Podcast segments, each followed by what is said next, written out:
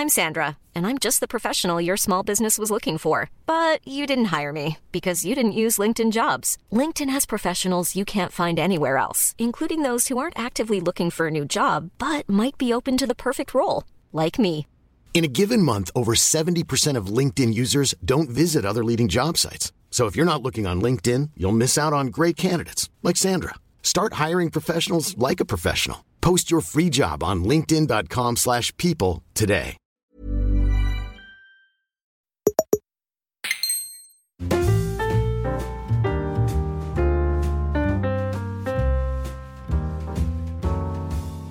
Hola, ¿qué tal amigos? Bienvenidos al segundo episodio de la segunda temporada de En Crisis. Yo soy Xavi Robles y aquí tengo a Pedro Ample. ¿Qué tal, Pedro?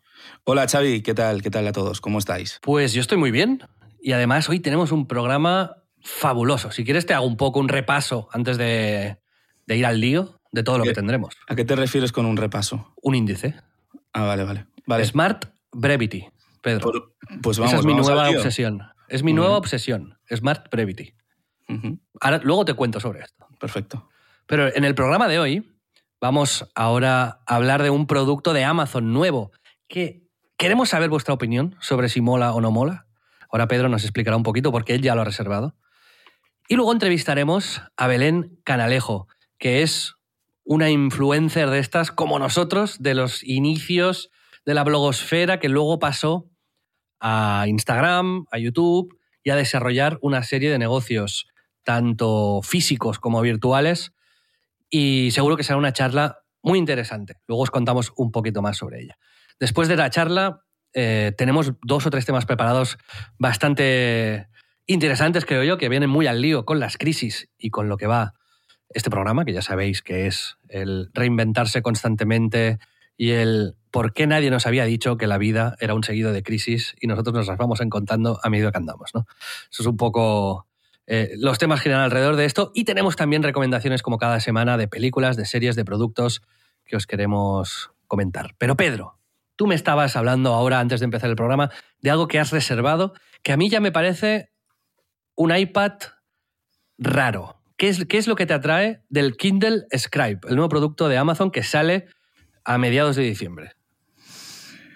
A ver, esto viene, el Kindle Scribe, eh, este verano cuando nos reunimos por, eh, por Splendid, eh, en tu casa, pues estuvimos probando la Remarkable 2, ¿te acuerdas? ¿Tú la es como una libreta, como Sí. un Kindle, pero en el que se puede apuntar con un lápiz, ¿no? Una libreta Justo. digital. Es una tablet básicamente de tinta electrónica. En vez de ser una pantalla, como de un teléfono, un smartphone y tal, lo que tienes que es, pues eso, tinta electrónica que tiene las ventajas de duración de batería, eh, no, no tiene por qué tener luz incorporada, cosa que no tiene el Remarkable, por ejemplo, y tiene como también el tacto un poco más parecido al de papel a la hora de, escribir, porque esta es la gran diferencia que tiene la Remarkable con eh, respecto a la, los demás libros electrónicos. ¿no? Entonces, yo, eh, ha sido recientemente el Prime Day de Amazon y yo pensé, bueno, hace tiempo que estoy pensando, porque yo siempre he sido muy anti eh, libros electrónicos, pero hace tiempo que estoy pensando que no me vendría mal tener uno. Y, y he hecho como eh, la curva esta demencial de, bueno, pues me compro el que esté más barato de oferta y he empezado como por eh, 50. Y luego, bueno, pues que este tiene un poco más 100. No sé qué. Y ya he llegado al más caro de todos. Y sido ¿Cómo como- podríamos llamar a, esta, a este gráfico? Es eh, Smart, Smart Stupidity. Es mi, Exacto.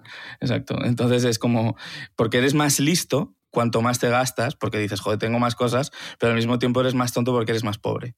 Bueno, el caso es, eh, yo ya estoy pensando en cómo hacer una mejor gestión de mis apuntes y notas, ¿no? Porque hasta ahora para mí nada puede superar el papel, o sea, y probablemente nada lo haga. No tengo como mil libretas molesquine guardadas, más por romanticismo, quizás por algo de Diógenes. Pero eh, tras comprobar con mi iPad Pro, que ya está viejo, es el primero de todos, eso sí, que a nivel de trabajo diario no iba a sustituir a las libretas, eh, pues eh, esta tecnología de tinta electrónica, dado que además ya necesitaba el e-reader y tal, pues me llama la atención. Y eh, eso, al llegar a este nuevo, que me he enterado que hoy mismo que existía el Scribe este, eh, he visto que sale en diciembre y es como un poquito mejor que el Remarkable en, en pequeñas cuestiones, pues porque está en el ecosistema de Amazon, porque tiene eh, iluminación trasera, con lo que no necesitas tener una luz indirecta para, para utilizarlo. Em, Pero Pedro, sí. esto para mí sí. mejora muy poco a la libreta. Muy poco. Y muy poco al iPad. O sea, es peor que el iPad, literalmente.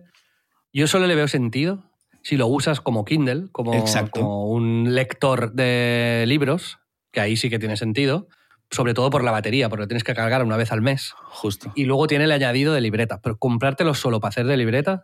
No, no, no. Yo no lo veo. No es la idea, exactamente. Claro, es por, por, lo que yo he llegado, es porque necesito un reader. O quiero, me apetece pues, un reader. Una libretita de 400 euros y. Pues ala, eh, puta madre. A, a, comer sopa. Un Campbell. Pedro. Sí. Que nos diga la gente qué piensa. Nuestros usuarios, ya sabéis que en la descripción de este podcast tenéis el enlace a nuestras redes, a Twitter, a Instagram. Nos podéis decir si el Kindle escribe, S-C-R-I-B-E, os parece atractivo, ¿no? Si es algo que os compraríais o no. Y en caso de que tengáis el Remarkable también, si lo usáis o no lo usáis, porque pues, es una herramienta chula y tiene mucho que ver con la entrevista que haremos ahora. Pero antes, ahora que he introducido esto del Smart Brevity, te quería hacer una pequeña reflexión sobre esto, Pedro. Pues venga, no te, no te prives, por favor, Xavi. hay una empresa con la que llevo unos días obsesionado que se llama Axios, ¿vale? Esta empresa se ha vendido por 550 millones de dólares. Y la tienen Axios y tienen Político. Político es una web sobre política americana como muy, muy relevante, ¿no? Pero la clave de su, de su triunfo, digamos, es un modelo que se llama Smart Brevity, que es un modelo de redacción de contenido. Es decir, Axios no tiene una web, tiene newsletters y la gente, vosotros, podéis suscribiros a newsletters si vivís en Estados Unidos la newsletter de Los Ángeles, la newsletter de Charlotte, la newsletter de Nueva York, etc. O temas, la newsletter de videojuegos, de media, de tecnología, de arte, de lo que sea, ¿no? Y la manera en la que redactan la información, creo que es muy respetuosa con el consumidor de hoy en día. Hemos visto cómo en los últimos años ha cambiado mucho el medio vía el cual consumimos contenido, ¿no? Antes era, hace 70 años, la radio, luego la tele, luego Internet, las webs, YouTube, Twitch. Y el Pero la manera. Han cambiado los medios radicalmente. Pero la manera de redactar la información, ¿no? De presentar la información, incluso lo que estamos haciendo ahora en este podcast, es la de siempre. Alguien se pone, habla de un tema, lo desarrolla. Si tú lees una web, normalmente titular, subtitular, encabezado, las tres W, ¿no? Why, where, who, when, what, y wow, responder estas preguntas, wow también, ¿no? What the fuck, ¿no? What the fuck. Muy, muy, sorprendente. The fuck. A mí me hace mucha gracia el the fuck así escrito. sí. En todo caso, ha cambiado mucho el medio, ha cambiado muy poco el periodista. Y el Smart Brevity lo que propone es, eh, tienen, un, tienen una, un concepto inicial que es, ser breves no quiere decir ser simples. Y, y ponen también, citan a una, me he comprado el libro donde explican todo esto y me estoy leyendo y citan a Mark Twain, que le dijo a un amigo, no tengo tiempo para escribirte una carta corta, así que te la hago larga. Es decir, que muchas veces el mérito está en ser sucinto, ¿no? en presentar la información de una manera donde solo está lo relevante y donde ahorras tiempo a la gente. Decían ellos que una persona tarda 0,17 segundos en decidir si consumirá o no consumirá un contenido de manera instintiva. Eh, el 60% de los mails de trabajo no se abren, directamente no se abren. Bueno, en tu caso diría menos, ¿no? Yo hablo un 3. Hablo 3. Solamente si me pones como es emojis en el asunto de berenjenas.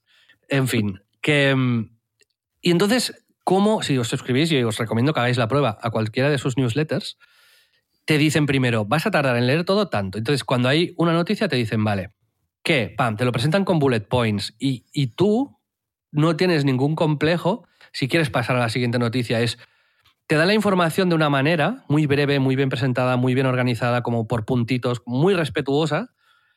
Y al final te ponen, si quieres investigar más, te ponen links o, un leer más o lo que sea, pero es brutal, está súper bien. Y creo que le toca ahora al, al, creador de contenido, al consumidor, el adaptar un poco su manera de generar ese contenido para conectar con los medios que sí que han evolucionado. ¿no? Y entonces me estoy leyendo este, este libro, se llama Smart Brevity, y os recomiendo a todos que reflexionéis sobre esto y me digáis también, nos digáis, si consumís información de medios que sigan un poco esas tendencias, ¿no? Pero yo agradezco mucho ahora recibir esas newsletters suyas y, las espero con ganas porque me siento como, cómo decirlo, como respetado de alguna manera, ¿sabes? Como creo que es muy inteligente lo que está haciendo esta gente. Y, Claro. y lo están haciendo con periodistas de toda la vida, a, las- a los que, a través de perfeccionar mucho el modelo, han llegado a, a esa conclusión. Y, obviamente, esto no es incompatible con leerte un buen libro, con leer poesía, con eh, leer una crónica de- del periódico que más te gusta, un, de esto de investigación. Obviamente es para cierto tipo de contenido. Eso te iba a decir, que si el, el libro Smart Brevity, que cuántas páginas tenía. ¿Sabes? Pues tiene unas 150, 2000. tendrá 180. No, pero está escrito usando el Smart Brevity. Ah, o sea, mm, con 150 páginas, pero lo que decía Mark Twain, ¿no? Te dice solo lo que te tiene que decir. Ni una Y- palabra y sobre más. todo, no es solo decir lo que tenga que decir, que eso lo puede hacer todo el mundo, sino es más bien te lo presento de una manera en la que de manera de forma muy intuitiva tú sabes en una página qué es lo relevante y qué es digamos complemento a esa información relevante, qué cosas son necesarias para seguir el hilo y, qué cosas no. Entonces te puedes leer estas 180 páginas con, con tres o cuatro grados diferentes de, de profundidad. Y es muy chulo porque usando simplemente guiones, bullet points, negrita, cursiva, cuatro mierdas, te presenta la información eh, de una manera muy, muy distinta y muy diferencial. Es, es un ejercicio muy inteligente el que ha hecho esta gente y de hecho se han ganado 550 millones vendiendo la empresa, que no está mal haciendo putas newsletters. O sea que- Haciendo resúmenes. O sea, no, no, no. Es, es de verdad, es, es, va más allá de eso. Y estoy muy obsesionado con que Splendid, esto que ya sabéis, ¿no? Esto que tenemos ahora varios podcasts aquí, entre los que está en crisis. y ¡Cuña publicitaria! Somos, somos socios. No, pero es verdad que sí, sí, sí. creo que Splendid va a evolucionar, Pedro, no lo sabemos hacia dónde. A lo mejor Splendid en un tiempo es. No solo hacemos podcast. es hacemos nuestra versión, hacemos- nuestra versión de Axios, que sería eh, Ansios, ¿no? Por, Esto lo dices porque yo soy un ansias. exacto. Sería como la versión de Xavi Robles, ¿no? Como todavía mal. más al grano. O sea, es eh, o sea, una palabra en negrita. En plan, sería ¡escucha! Pues mira, no es mala idea. Está Pero bien. tenemos que hacer una reflexión, Pedro, todos, ¿no? Hacia dónde va Splendid. Y es una reflexión muy emocionante y, y entre los socios, entre la comunidad y la gente que está pagando, la gente que no está pagando, la que nos escucha, las que nos sigue. Pero a mí esto es lo que realmente me motiva, ¿sabes? El, coger el volante junto contigo, junto con Toti y ver hacia dónde llevamos esto. Evolucionemos, eh, me gusta mucho. amigos. Antes de pasar a la entrevista y hablando de Splendid, sabéis que en Crisis, que forma parte de Splendid, tiene una opción de pago, que es eh, 6,90 euros al mes. Está descontado, está a punto de acabarse esta promoción y nos apoyáis directamente a Pedro y a mí. Esto nos ayuda, evidentemente, a cubrir los gastos que supone grabar este programa, a poder hacer mejor nuestro trabajo. Y si decidís pagar 9,90 o 2 euros menos ahora, que también está descontado, tendréis acceso no solo al contenido adicional de En Crisis, sino también al, al de todos los otros podcasts que hagamos en Splendid. O sea que ya no solo En Crisis, sino todos. Por dos euros más ya son todos.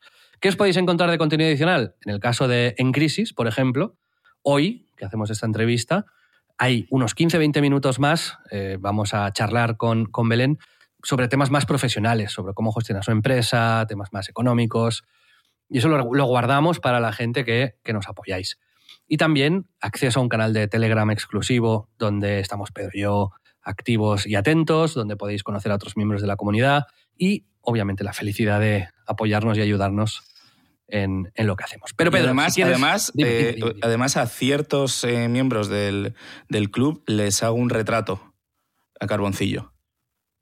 ¿Esto es una, promesa o es un...? Es una de las ventajas inventadas que cada episodio tendréis que descubrir si son verdad o no. Y solo pagando podréis descubrirlas. O sea, es como el clickbait eh, excéntrico definitivo. Lo llamo así.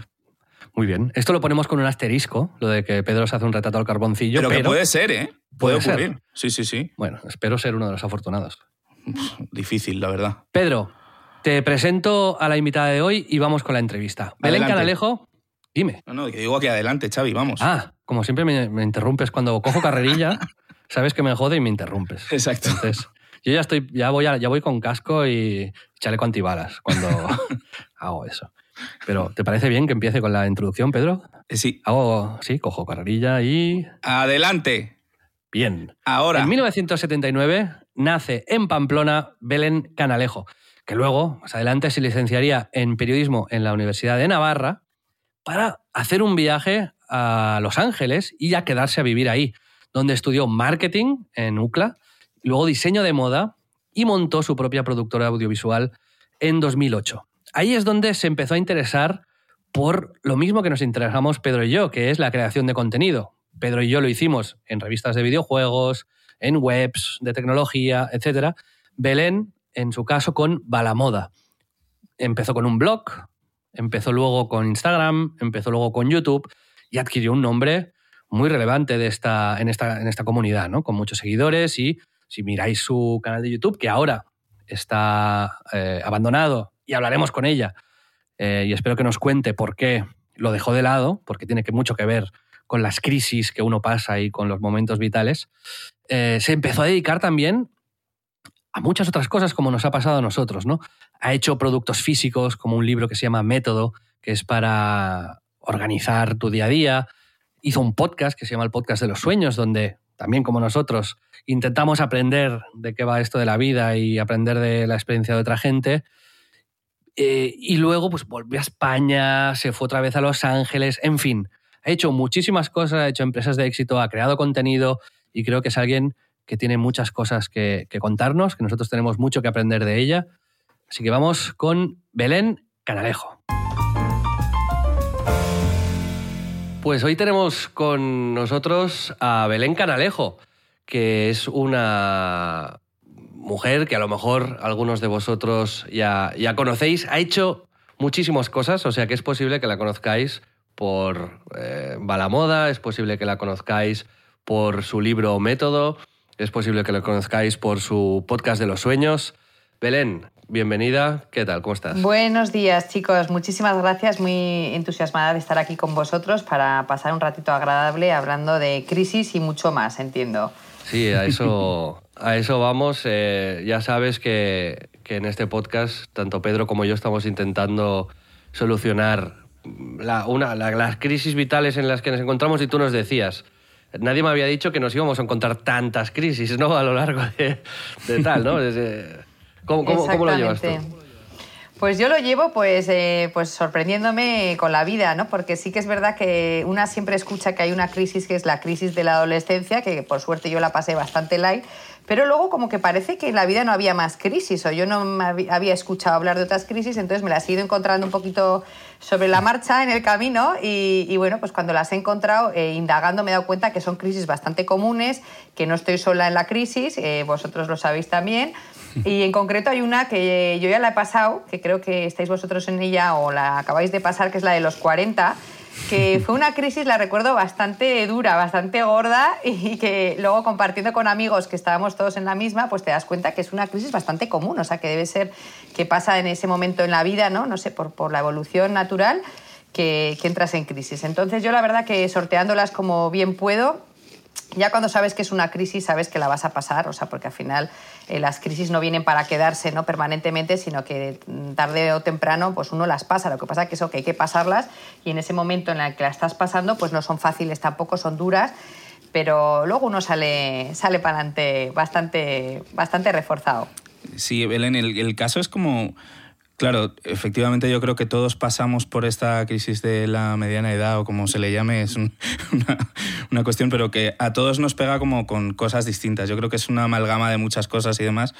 Eh, puede ser una cuestión de, pues, de motivación, de, de, dudas profesionales. En, en, tu caso, ¿nos puedes compartir un poco cómo, qué es un poco eh, la que, con la que tú te encontraste? ¿Cómo, Pues mira, yo por ejemplo, eh, la de los 40 recuerdo que fue una crisis medio profesional, medio también una crisis como de pareja, como decir, ahora hacia dónde vamos, porque nosotros somos una pareja muy unida, acabamos de cumplir 20 años, ¿no? Pero sí que recuerdo que en la crisis de los 40 como que uno entró como un poco en dudas, ¿no? De quién soy, hacia dónde voy, qué hacemos, cuál va a ser nuestro proyecto, ¿no? Entonces fue una mezcla de crisis personal eh, y de crisis profesional, ¿no? Eh, en lo profesional sí que recuerdo pues sentir la sensación de estar un poquito estancada, ¿no? Pero al mismo tiempo no tenía tampoco, no me urgía cambiar de profesión, ¿no? Yo creo que en aquel entonces era más como cómo innovo, cómo me reinvento, eh, cómo puedo seguir tirando para adelante, esto ya lo he hecho mil veces, cómo puedo hacer las cosas diferentes, ¿no? Como era más sobre cómo reinventarme en mi trabajo, ¿no? Eh, recuerdo que, que era ahí un poco donde yo estaba más atascada y buscando el norte. Sí que es verdad que luego más adelante, eh, en concreto el año pasado, o sea, ya tenía 44, o sea, crisis de los 40 también se puede alargar un poco en el tiempo, ¿no? O tener como sus momentos que sube, que ya crees que has superado y vuelves, o sea, pero sí que eh, creo que la, crisis fuerte en lo profesional eh, la he vivido el año pasado, en la que sí que estaba como muy desconectada de mi proyecto en las redes eh, sí que pensando bastante seriamente en cambiar de carrera, de, de profesión y de dedicarme a otra cosa. Y fue un año pues, de bastante oscuridad en ese sentido, de no saber hacia dónde me daba el aire, eh, de intentar al mismo tiempo seguir manteniéndome donde estaba pues, por, mientras me lo pensaba. ¿no? Eh, y, bueno, yo creo que ahora estoy en ese momento en el que estoy un poco saliendo de esa crisis, en las que voy viendo cada vez más claridad y más luz, porque yo creo que cuando estás en ese momento de crisis lo que te falta es claridad, ¿no? O sea, no ves claro hacia dónde ir, no, no ves claro lo que te ilusiona. Eh, de momento mm, ves como que las cosas no te ilusionan como te ilusionaban antes, entonces no sabes por qué. Eh, no sabes hacia dónde tirar, si realmente qué es lo siguiente que te gusta, ¿no? Porque yo creo que la gente que, mm, que, somos movidos, que tenemos mucha iniciativa, que somos emprendedores, o sea, lo que sí que tenemos claro, o más tenía claro, es que a mí, o sea, me gusta, cuando algo me ilusiona, me dejo bastante la piel, ¿no? O sea, me gusta.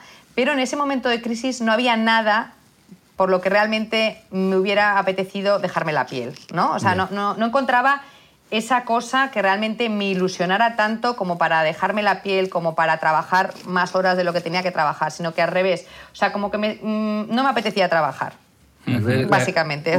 Claro, es que aquí la, la, crisis tiene como efectos en muchas direcciones, ¿no? Porque te planteas, dejo lo que estaba haciendo para poder empezar algo nuevo, pero luego también es, vale, ¿qué es eso nuevo? Es algo que ya he hecho y que me hacía mucha ilusión hace 20 años y ahora me pongo a hacerlo otra vez. Y pues, seguramente las cosas que hacías hace 20 años ya no te hacen feliz de la misma manera, ¿no? Em, y, claro, ahí te, pierdes en unos caminos que, como bien dices, te atoran, ¿no? Y te, te dejan un poco paralizado. Y lo que nosotros estamos intentando descubrir es si hay una receta para curar todas las crisis o son mini aprendizajes personales que cada uno tiene que ir aplicando en su vida. Yo, por ejemplo, y enlazando un poco con lo que tú haces, tienes un podcast que se llama el Podcast de los Sueños y que he estado escuchando también desde hace tiempo y estos días especialmente, donde hablas con todo tipo de gente. El otro día estaba escuchando la entrevista al, que dio la vuelta al mundo caminando a lo largo de tres años. Entonces, yo creo que al final de las crisis, o es mi hipótesis, eh, que estoy intentando demostrar, se sale también aprendiendo de los demás y aplicando, pues eso, un poco de sal, un poco de pimienta, un poco de cayena, ¿no? De cada uno y, pues resolviendo las cosas sobre la marcha. Sí, yo no sé si existirá, esto es como ser padre, ¿no? No, no existe un manual, yo creo, de instrucciones, cada uno tiene que buscar, pero yo sí que os puedo compartir algunas cosas que a mí sí que me han funcionado. Y yo diría que una de las cosas que más me ha funcionado es eh, hablarlo con, con otras personas y sobre todo con personas de muchísima confianza. O sea, yo ahora me atrevo a hablar con vosotros y a deciros que el año pasado pasé una crisis, pero el año pasado nadie sabía que yo estaba pasando una crisis. ¿no? O sea, al final lo sabían cuatro personas de mi confianza con las que yo mantuve eh, una serie de seguimiento, de conversaciones en las que podía hablar de forma muy libre sobre cómo me estaba encontrando, eh, qué es lo que me motivaba, lo que no me motivaba. Entonces yo creo que hablar a la gente, o sea, no guardárselo eh, uno, ¿no? Esos momentos malos, a mí me ha ayudado mucho porque esas otras personas te dan mucha luz, ¿no? Eh, personas que te conocen muy bien, o sea, no una persona que te conoce de antes de ayer, pero una persona que te conoce de muchos años, de toda la vida, un familiar, un, amigo de mucha, ¿no? de mucha confianza, esas personas te entienden, saben cómo eres en lo más profundo ¿no? de tu persona y esas personas saben darte el consejo, saben entender lo que te está pasando. Entonces a mí eso me ha ayudado muchísimo, sentir ese apoyo. Eh, me ha ayudado muchísimo también el saber que esto va a pasar, o sea, que tarde o temprano esto va a pasar, o sea, que no ha venido para quedarse forma permanente en mi vida, incluso veces en las que yo decía, pero es que no veo, o sea, yo, yo recuerdo hablar con alguna amiga y decirle, es que no veo el momento en el que vaya a pasar esto, o sea, es que me parece que voy a estar aquí para el resto de mi vida, ¿no? Y el saber que al final va a pasar, ¿no? Eh, pues creo que es otro punto importante. Y luego yo, curiosamente, el año pasado, a pesar de ser un año duro, eh, eh, yo tuve un año maravilloso. O sea, es decir, eh, creo que la, la, crisis puede convivir, o sea, puedes tener una crisis en algún área de tu vida, pero convivir con otras cosas en tu vida que están yendo fenomenal. O sea, no es incompatible, ¿no? O sea, porque yo sí que aprendí el año pasado y en otros momentos en mi vida, también cuando pasé un cáncer de mama, que en los momentos más duros también han sido los momentos más felices en mi vida, ¿no? Entonces, la vida yo creo que eh, no es tan cruel, ¿no? En el sentido de que no te lo da todo, todo, todo, todo de cal, sino que siempre te da esa parte de arena, ¿no? Entonces, yo en las grandes crisis que he pasado, siempre han sido muy duras en una cosa y muy generosas y muy ah, eh, llenas de cariño, llenas de bondad en otra. Entonces, en ese sentido, me he sentido muy querida por la vida, ¿no? porque mmm, no, no, me he sentido como dejada a un lado, sino que siempre se me han compensado muy bien lo, lo, malo con lo bueno, o al menos yo lo he querido ver así. ¿no? Entonces, eh, eso es, no sé si es una forma de ver las cosas, de saber ver también lo positivo que te trae eso, ¿no? O, de que realmente pues, en la vida es que hay siempre cosas buenas ¿no? que nos rodean. Pero a veces hay que tomar decisiones para... Porque sí que es cierto que a veces la vida pues, sí que se va solucionando sola y, oye, fantástico, ¿no? Pero tú, por ejemplo, has tomado alguna serie de decisiones, visto desde fuera por lo menos, por eso también hablamos contigo, pero, por ejemplo, dejaste el canal de YouTube, que además es un canal de YouTube que iba bastante bien, que tenía eh, una comunidad importante, un, unas visitas eh, pues muy altas, pero ahí hay una decisión consciente de decir, vale, mmm, stop, ¿no? Eh, ¿qué, ¿Te has encontrado con este tipo de situaciones y qué es lo que te motiva también, ¿no? A, tomarlas y a, romper de esta manera que puede parecer tan radical. Uh. Pues sí, efectivamente, eh, a lo largo de, mi carrera he tomado decisiones que han podido ser dolorosas también para mí y para mi audiencia, pero que han sido muy coherentes con mi estado vital, ¿no? O sea, yo soy una persona que, o sea, que hablo de lo que siento, no sé ocultar las cosas. O sea, si hablo es porque quiero hablar, si me callo es porque me siento que no quiero hablar, ¿no? Entonces, yo llego a un momento en el que mi canal de YouTube, que tanto me ha dado, que tanto crecimiento me ha supuesto en todos los niveles, que tan, una comunidad tan bonita que he creado, ¿no? que me ha hecho ser súper creativa, que me ha hecho ganar dinero, o sea, todo eso llegó un momento en el que a mí ya no me ilusionaba. Entonces, yo tengo que ser muy, muy sincera conmigo mismo, ¿no? O sea, entonces se había convertido en algo que me suponía un esfuerzo muy grande y con muy poca ilusión, ¿no? Porque todas las cosas siempre te llevan esfuerzos. A mí siempre me ha costado grabar un vídeo de YouTube, porque al final tenía que cambiarme 50 veces de ropa, mover la cámara en no sé cuántos planos, la edición, el mirar, el recortar, el no sé qué. O sea, siempre me ha llevado mucho curro y, y a veces me ha dado pereza, pero lo he superado, porque había algo superior, ¿no? Como una ilusión superior y un, un sentido superior. Pero llegó un momento en el que ese sentido y esa ilusión ya se desvaneció mucho. Entonces el esfuerzo que tenía que hacer para sacar un vídeo era mucho más grande, más titánico. ¿no? Entonces llegó un momento en el que dije, a ver, Belén, o sea, eh, no quiero estar sufriendo de esta manera, ¿no? O sea, no, no quiero eh, hacer las cosas sin esa chispa de ilusión que me caracteriza. Entonces yo creo que en ciertos momentos en la vida uno tiene que hacer ciertas renuncias, ¿no? Y decir, bueno, eh, ahora mismo esto ya no me llena como me llenaba, no le encuentro el sentido que tenía creo que estoy evolucionando hacia otra cosa. O sea, entonces no es como que uno deje de hacer, o sea, son pequeñas pérdidas, pero que suponen ganancias en otras cosas. Entonces, mucha de mi audiencia sigue anclada en ese, en ese, pasado, ¿no? Y me dice mucho, vas a volver a YouTube, queremos que vuelvas a YouTube, te echamos de menos en YouTube. Pero es que la Belén de YouTube ya no es la Belén de ahora. Entonces eso es muy difícil que la gente lo entienda porque la gente obviamente no se pone en tu pie. Pero yo ya no me siento que tengo que estar ahí. Yo me siento que estoy cómoda en mi nueva realidad que consiste en otras cosas. Entonces, en cada momento yo creo que también saber ver cuándo dejas una cosa en el momento adecuado, en el momento que ya no es bueno para ti, creo que es algo correcto, ¿sabes? Porque no siempre tienes que vivir para los demás, lo que los demás quieren vivir de ti, los que los demás esperan de ti, sino lo que tú, en tu nueva realidad, quieres para ti. Entonces yo llegó un momento en el que YouTube ya no lo quería para mí, no me, no, me, no me, estaba haciendo bien, no me estaba reportando. Entonces obviamente era una fuente de ingresos muy importante, pero es que lo económico no era lo más importante para mí. Entonces yo perdí dinero viéndome de YouTube. Eh, no tanto por lo que me daba YouTube, sino por las colaboraciones que yo ganaba en, mis vídeos de YouTube. Pero es que para mí eso ya no era suficiente motivación. O sea, yo pensé que podía conseguir dinero de otra manera, pero sintiéndome bien. Entonces esa fue una de ¿no? la razón más de peso. Y yo creo que, a todos nos toca hacer esas, esas... Hay que sentirse cómodo con lo que uno hace y creo que somos gente que cambiamos, que evolucionamos y que si estuviéramos toda la vida en el mismo punto, no sé, eh, habrá gente que esté en el mismo punto y ese sea su sino.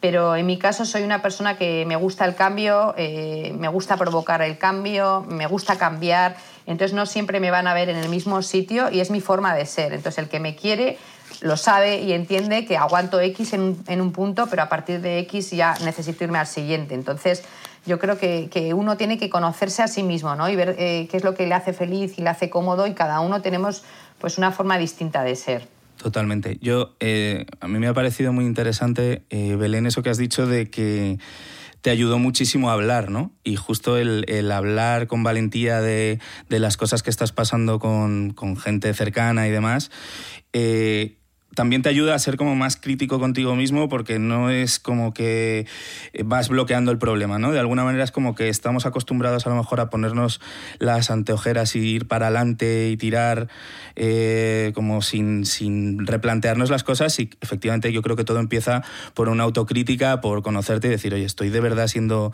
eh, plenamente feliz o todo lo que podría con, con, estas decisiones o lo estoy haciendo por, porque es lo que toca, ¿no? Y, y fuiste valiente haciendo eso, pero yo creo que llegar a esa, con naturalidad ese momento de inflexión es un camino que nos cuesta a todos, pero que al final lo, lo has conseguido y lo has conseguido además con éxito porque eh, pues estás haciendo cosas ahora nuevas que yo creo que te, que te llenan y que tienen también una coherencia con, con, tu carrera y para tus propios seguidores. ¿no? ¿Dónde encontraste tu nuevo proyecto? ¿Cómo fue este, este punto de cambio hacia, hacia dónde?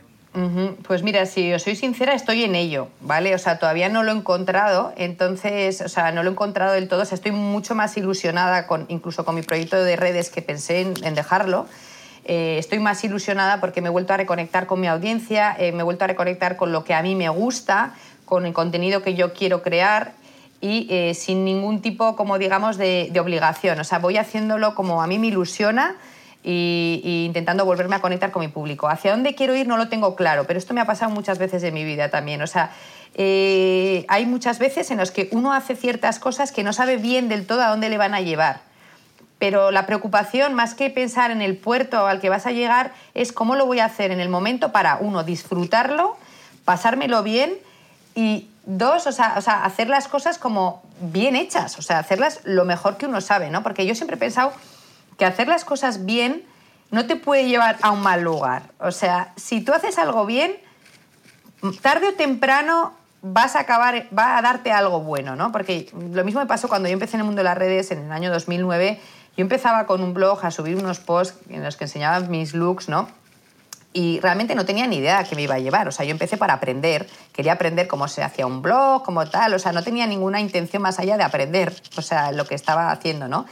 Y sin embargo, eso me llevó a lo que jamás me podría haber imaginado, ¿no? una carrera en las redes sociales, a haberme ganado la vida muy dignamente, a haberme lo pasado muy bien, haber sido autónoma, haber o sea, hecho grandes cosas, una comunidad preciosa, o sea, increíble, ¿no? Y nunca jamás pensé que podía llevarme a eso, ¿no?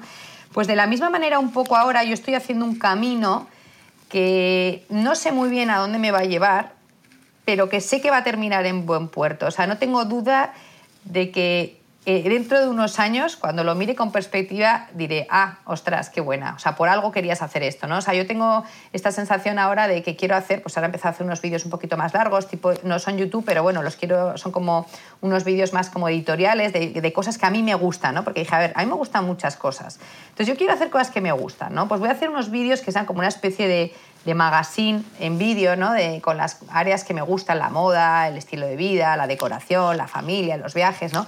Entonces es lo que estoy haciendo. ¿A dónde me va a llevar eso? No tengo ni idea, pero de momento lo estoy haciendo lo mejor que puedo y haciéndolo divertido, o sea, entretenido para la gente.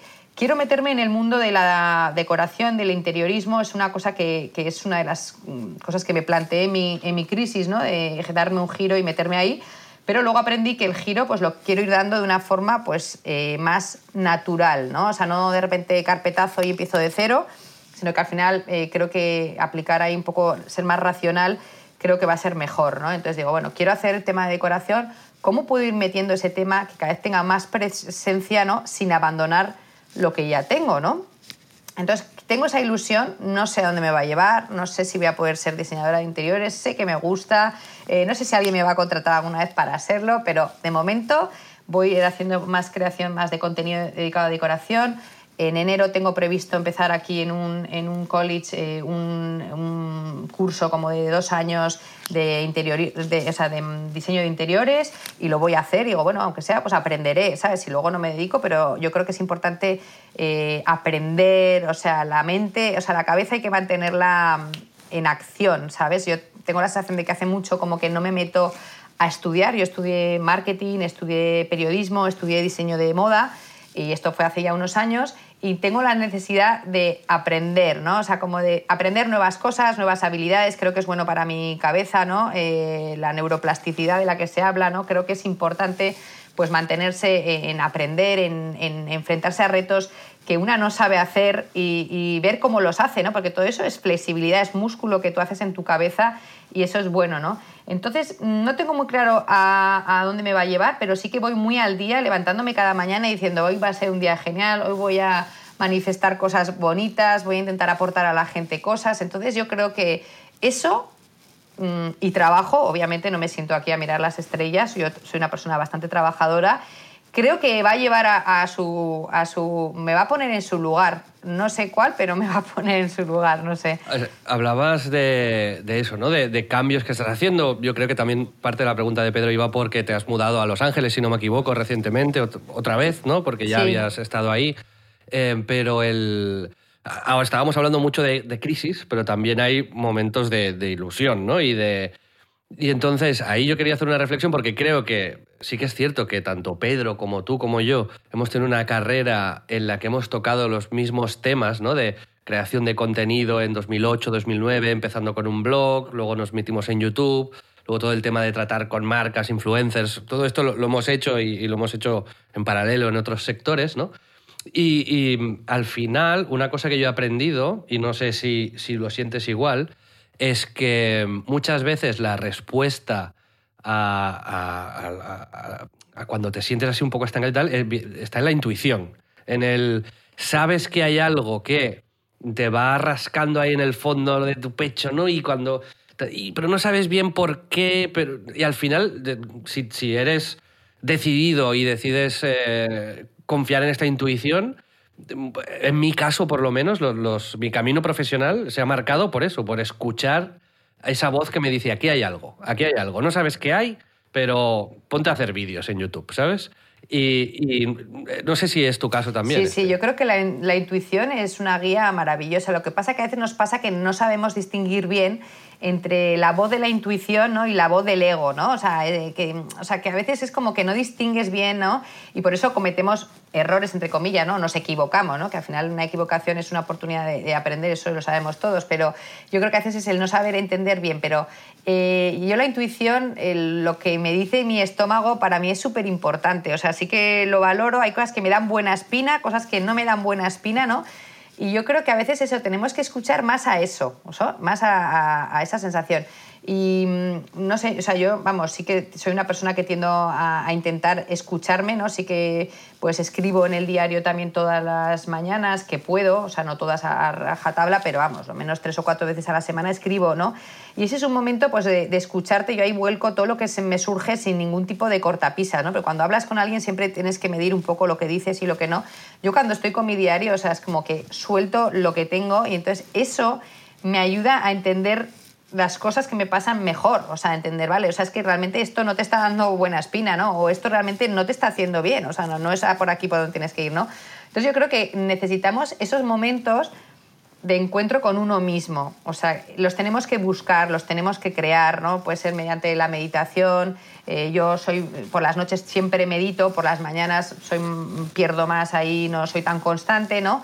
Pero a veces porque el día a día nos, nos come, ¿no? Pero encontrar esos momentos con uno mismo, de hablarse en alto también, ¿sabes? Porque a veces nos, rumiamos cosas como por dentro, pero el vocalizarlas, el expresarlas en alto, ostras, de repente dices, ostras, que, mira lo que acabo de decir, ¿no? O sea, eso ayuda mucho y nos ayuda a conectarnos con lo, con lo más profundo de nuestras ilusiones, ¿no? Estabas hablando de la importancia de las ilusiones.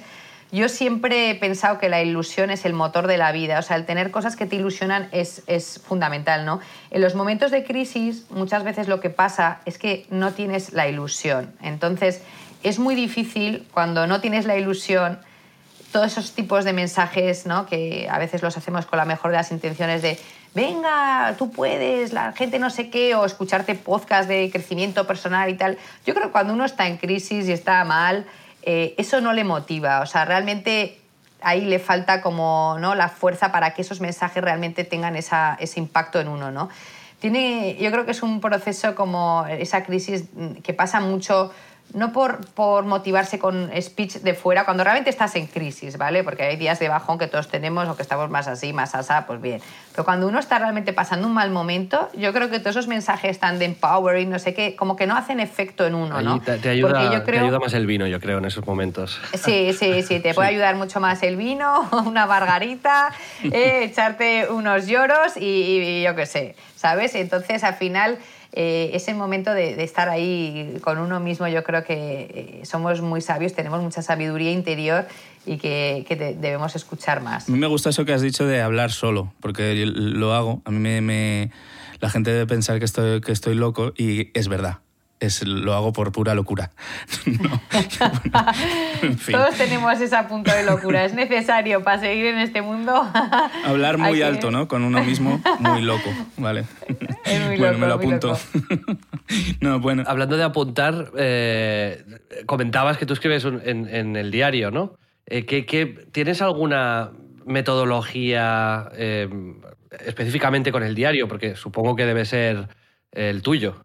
Eh, mm. método o, eh, o no, puede ser una Pues ¿sabes? Ahí, has dado, ahí has dado, Xavi, con un punto bastante interesante que me voy a reservar, ¿vale? Porque sí que es verdad que, o sea, aparte de mi línea de papelería, ¿no? que está el método, que es un planificador de objetivos, que básicamente lo que hice fue pues todo mi sistema habitual de cómo me organizo y cómo planifico mis días y mis semanas, lo volqué sobre papel ¿no? y creé este instrumento que se llama método, que el objetivo es, pues es eso, conseguir llegar a todo lo que nos proponemos con menos estrés, ¿no? que es un poco uno de los lemas de mi vida. Yo quiero trabajar, hacer cosas, ganarme la vida, pero no quiero vivir estresada todo el día. ¿no? Entonces es un poco el motivo por el que surge el método para enseñarnos a organizar. Entonces, ahora mismo eh, tengo en mente otro nuevo producto, ¿vale?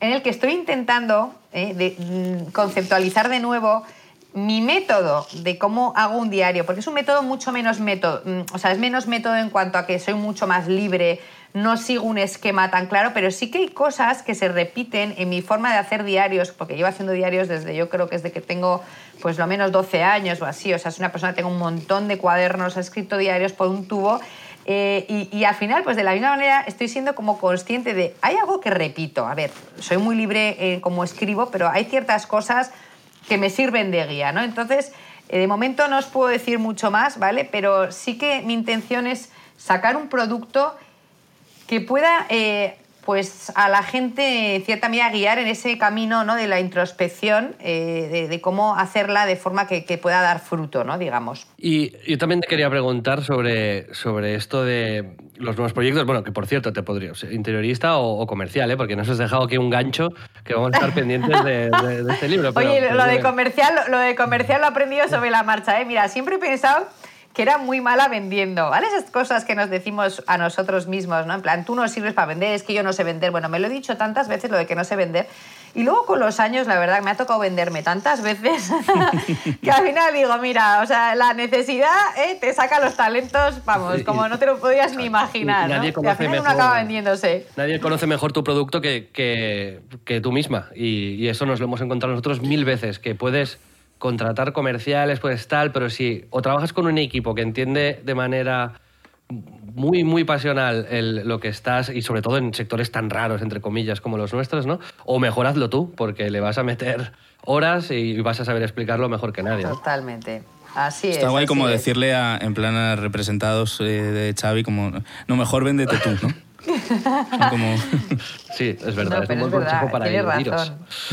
Pero, no, pero sí que en ese sentido, yo es justo eh, entronca un poco con la pregunta que, te iba a hacer, ¿no? Que es que muchas veces nos metemos también, eh, supongo que el tipo de gente como, como, tú, así emprendedora y tal, en fregaos de los que no tenemos a priori ni idea, ¿no? Como eso, a vender o a hacer vídeos en YouTube o a tal. En el caso además, además de Belén o de todos estos creadores de primera generación, o sea, yo siempre me hago la pregunta de si es como ya una adicción a no saber, o sea, como parece que justo Belén, eh, en el momento en el que ya tenías la garantía de, mira, me funciona esto que ya había construido con YouTube, es cuando ya otra vez te entra el gusanillo de empezar una cosa nueva, que es como es la base fundacional un poco de tu carrera en, las redes, ¿no? Totalmente. Mira, eso que estás diciendo, eh, Pedro, es como algo que me caracteriza mucho eh, y que es agotador, que es cuando ya consigo algo que ya, o sea, que era un reto, en cuanto lo consigo y que ya lo podría disfrutar, ¿no? Decir, venga, voy a disfrutar un poco de, de este momento, es cuando empiezo a por lo siguiente. Entonces, en eso soy muy pesada y siempre lo he hecho así. O sea, yo cuando vivía aquí en Estados Unidos hace años, pues mi marido y yo, después de vivir siete años aquí, estamos ya empezando, bueno, teníamos ya, o sea, eh, empezando a ganar bastante pasta de la pasta de aquí, éramos súper jóvenes encima y, tal. Y entonces me quedé embarazada y decidimos, venga, volver a España y empezar de cero otra vez, ¿no? Entonces es como que, tal, ahora estaba en España y estaba muy bien, muy cómoda, todo muy bien, y me vengo a Estados Unidos y yo creo que la crisis también ha venido por este cambio al final, porque uno cambia, viene aquí y es como volver otra vez a construirme la vida aquí con mis cuatro hijos como un poco de cero ha sido, ¿no? Entonces es como en momentos en los que ya la tienes, pues eh, volver otra vez a, coger, ¿no? Pero bueno, al, hilo de esto, el otro día escuchaba yo en un podcast, me pareció muy interesante, hablaba como de, un símil, ¿no? Que decía, cuando subes tú una montaña y estás arriba en la montaña, ¿no? Dices, ya estoy arriba en la montaña, ¿no? Como, qué a gusto, voy a disfrutar, no sé qué. Decía, vete bajando de la montaña y encontrando la siguiente montaña a la que vas a subir, ¿no? O sea, que la vida no nos podemos dormir en los laureles, decir, ya estoy, ya he llegado, ya. Siempre hay retos, ¿no? Y entonces hay personas que, nos gusta lo de ya, cuando ya lo hemos conseguido, pues eso, bajar esa montaña y volver a subir otra, ¿no?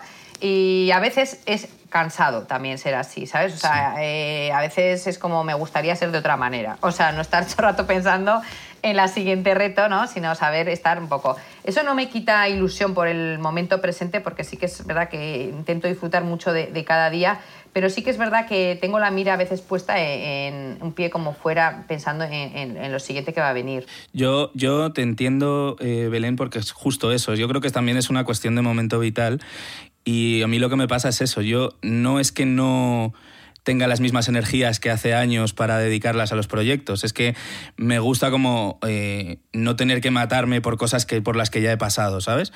Y como poder enfocarla en cosas nuevas para no, no, me da miedo como seguir esforzándome mucho, pero lo que me da rabia es sobre lo mismo, sobre lo mismo, sobre lo mismo y no ver evolución, ¿no? Yo creo que, que tiene también un poco que ver con la propia naturaleza, ¿no?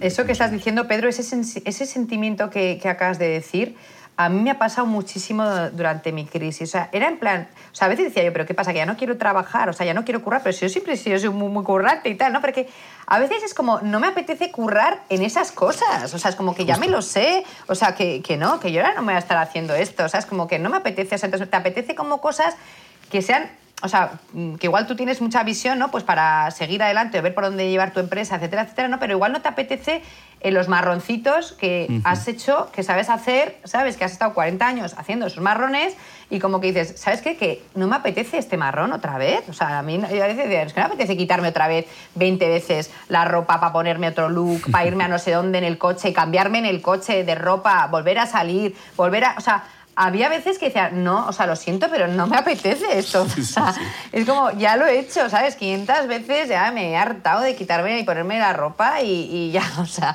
estoy eh, como que te supera eso, ¿no? Y eso, no sé, tú cuando te ha pasado eso, ¿Qué mm. lectura has hecho? Pues que era un momento de empezar a replantearse cosas. Eso es lo más reciente, ¿no? Como hay que, hay que plantearse cambios, ya sea en, en la operativa, ya sea en, en, eso, en cosas de, que tienen que ver con procesos, ¿no? Que es muy de lo que tú eh, pues, has profundizado con el método, ¿no? Yo creo que eso es, es muy, muy interesante. Y justo sobre el método, además, quería, quería que nos contases un poco, ¿sabes? Porque a mí me parece muy interesante que hay incorporas como cosas que son como casi de bienestar personal, ¿no? A tu método de, agradecimiento, ¿no? Hay como una, una, faceta dentro de todas las, como mm, el get things done de, tu proceso, que es el, ser consciente de que has hecho algo bien y el agradecerlo, ¿no? Eso me parece interesante también, ¿no? Sí, yo creo que, a ver, el poder del agradecimiento, eh, ahora se habla mucho, ¿vale? Como que al final ya uno nos cansamos de oír tanto lo del agradecimiento, pero es que es verdad, ¿no? O sea, funciona.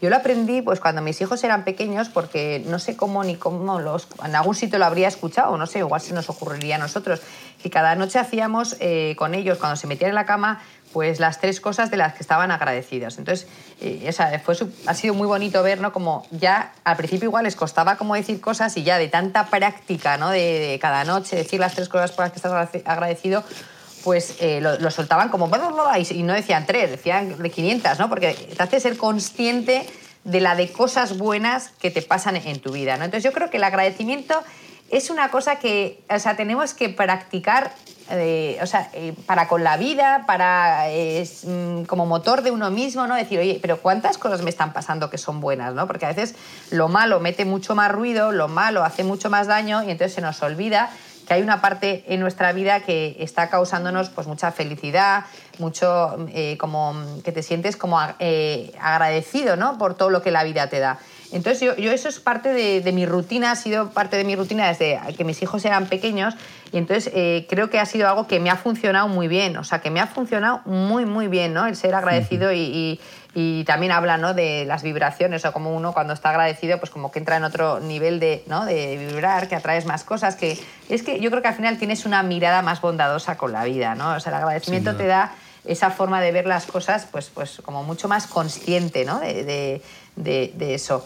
Entonces, eso es parte de mi método, ¿no? El, método tiene esa parte arriba, digamos, como en la hoja de cada día, ¿no? Que tienes el propósito de tu día y el agradecimiento, ¿no? Y el propósito viene a ser también como una intención, ¿no? O sea, una intención para con tu día. O sea, ¿cómo quieres que sea tu día? O sea, yo mis intenciones suelen ser cosas muy... Por ejemplo, hoy he puesto una, pero porque se me ha ocurrido por un post que he puesto en Instagram, ¿no? he puesto fake it till you make it, ¿no? O sea, yo ahora estoy en un momento eh, pues en el que estoy buscando un crecimiento de mi marca de papelería, eh, estoy mirando aquí cosas en Estados Unidos, de cómo podría intentarlo y tal.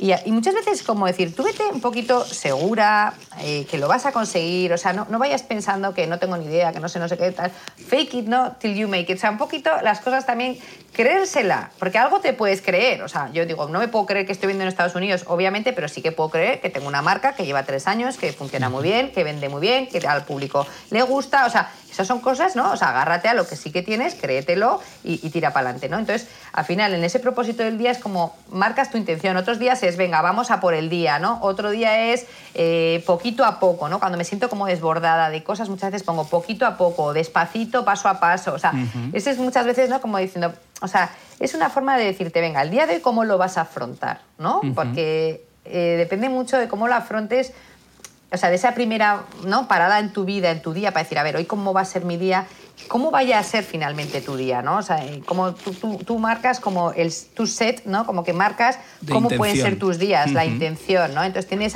esa, eh, apertura de día y ese cierre de día con las gracias, ¿no? Y luego todo lo que pasa en el centro de esa página de día, en el método, es un sistema muy pensado para organizar muy bien tus tareas eh, en los diferentes proyectos, ¿no? Entiéndase proyectos, áreas de la vida, es decir, tú tienes en tu día, yo tengo cosas que tienen que ver con la moda propiamente dicho, eh, las redes, ¿no? Con mi podcast, pues tengo cosas que tienen que ver con mi, con mi tienda de, papelería, tengo cosas que tienen que ver con mi vida personal y mis cuatro hijos. Entonces, al final tengo como diferentes proyectos. Entonces, en ese espacio tú, tú puedes dar lugar a todos esos proyectos, ordenártelos según prioridades, ¿no? eh, según tu horario de cada día, en qué momento voy a dividir ¿no? mi tiempo. Pues hoy tenía yo muy claro mis, mis partes de mi día, ¿no? porque tenía muy claro las citas que tengo hoy y cómo voy a destinar mi día. Y luego tiene una parte muy importante, que es una técnica que creé para el método, ¿no? que a la que le llamo peace of mind, ¿no? Como paz en tu mente, ¿no? Y que consiste como en tres cositas que están puestas ahí en el método, que una dice que no se me olvide. Entonces es como para apuntar cosas que te vienen como recordatorios, avisos que tienes que decir a alguien, ¿no? Pequeñas cosas que son esas pequeñas cosas que nos martirizan, al menos a mí y sé que a mi comunidad también, ¿no? Que las tienes todo el rato en la cabeza y que en el momento en que las vueltas, uff, como que ganas en paz, ¿no? Entonces tiene ese pequeño apartado, tiene otro apartado que pone también he hecho, que es un reconocimiento a la cantidad de cosas que hacemos en un día que no nos reconocemos y que probablemente hayan llevado un buen espacio de, nuestro tiempo y que quizá no estaban en esas tareas iniciales, ¿no? que se llaman imprevistos, que se llaman, pues eso, llamadas inesperadas que haces, que te vienen así y que también has hecho. Y que cuando tú valoras tu día dices, vale, igual no he llegado a todo lo que me había propuesto a primera hora, pero es que también he hecho todo esto, o sea, me voy a reconocer todo esto, ¿no? Y luego, aparte, eh, como parte de ese Peace of Mind, están todas las tareas de lo personal. Es decir, somos eh, personas, todos, que tenemos una vida muy intensa profesional, pero muy intensa también en lo personal. Entonces yo al final eh, me, he dado cuenta que mi día a día tengo que funcionar sabiendo que tengo que atender esas dos facetas de mi vida, ¿no? Entonces, qué mejor que tenerlo todo en un mismo lugar, lo personal y lo profesional, y entonces ya le doy tiempo a cada cosa. Entonces, eso me da mucha seguridad, me da mucha tranquilidad saber que todo lo que tengo que hacer en un día lo tengo recogido en esa página y que es mi hoja de ruta y voy pa, pa, pa, pa, pa, pa, pa. Y de verdad, yo no tengo otro método más que mi método. Mucha gente, o me lo sigue preguntando a día de hoy, pero ven, pero ¿cómo haces? ¿Pero cómo haces de verdad? O sea, yo no, ya no es lo que de ventas que decíamos antes, es que es la realidad. O sea, a mí mi método eh, me ayuda a llegar a, un montón de cosas, o sea, y pero de una forma, bueno, intento tomármelo con tranquilidad. Eh, es verdad que mis días son muy intensos, yo no voy a engañar, no vivo ahí como mirando una tumbona, pero me da tiempo a hacer un montón de cosas, ¿sabes? Eh, divertidas, no tan divertidas, un poco de todo. Yo, escuchando lo que decís, yo tengo dos reflexiones, ¿no? La primera es que somos un poco masoquistas, porque cuando... cuando estamos alcanzando el éxito en algo, nos salimos y nos vamos a, a otra cosa, pero bueno, eso está bien. Y la segunda ligada con esto es que eh, la, clave al final yo creo también para salir de las crisis, para emprender nuevos proyectos, para estar cómodo es poco a poco y cada uno a su manera, pero conocerte, ¿no? Es decir, em, tú Belén, por ejemplo, te has conocido y has, digamos, llegado a la conclusión de que organizando una serie de cosas, eliminando ruido de fondo, eh, centrándote en eh, cosas más pequeñas, más grandes, etc., te funcionas y así, tal, ¿no? Yo era muy escéptico, por ejemplo, hace antes de la crisis, eh, con, el crecimiento personal y con el tal, y al final he encontrado, en cambio, hay un espacio muy poco espiritual, digamos, pero muy, muy práctico. Eh, he encontrado a gente a la que me interesa escuchar, pero me, al final esto me ha llevado a, la, es a conocerte a ti mismo y, digamos, a partir de ese conocimiento, eh, que, repito, nada espiritual, es algo más de prestar atención y ver qué funciona, qué no, llegas a más rápido o mejor a los sitios a los que, a los que quieres llegar, mucho más que si vas por inercia, ¿no? Que la, creo que la gente que no presta esta atención, o eso es el aprendizaje que he hecho yo, a, a, lo que a uno le funciona, como uno es, a veces pues tienes excentricidades y y tienes que, ser consecuente con ellas. Tú sí. Yo, sí, muchas sí. Si hablamos de excéntricos, aquí Pedro es el number one. ¿eh? Pero, pero bueno, al final eres aceptando estas cosas y conociéndote, llegas a, a un punto que quizás no te esperabas, pero que sin duda para mí es un punto mejor.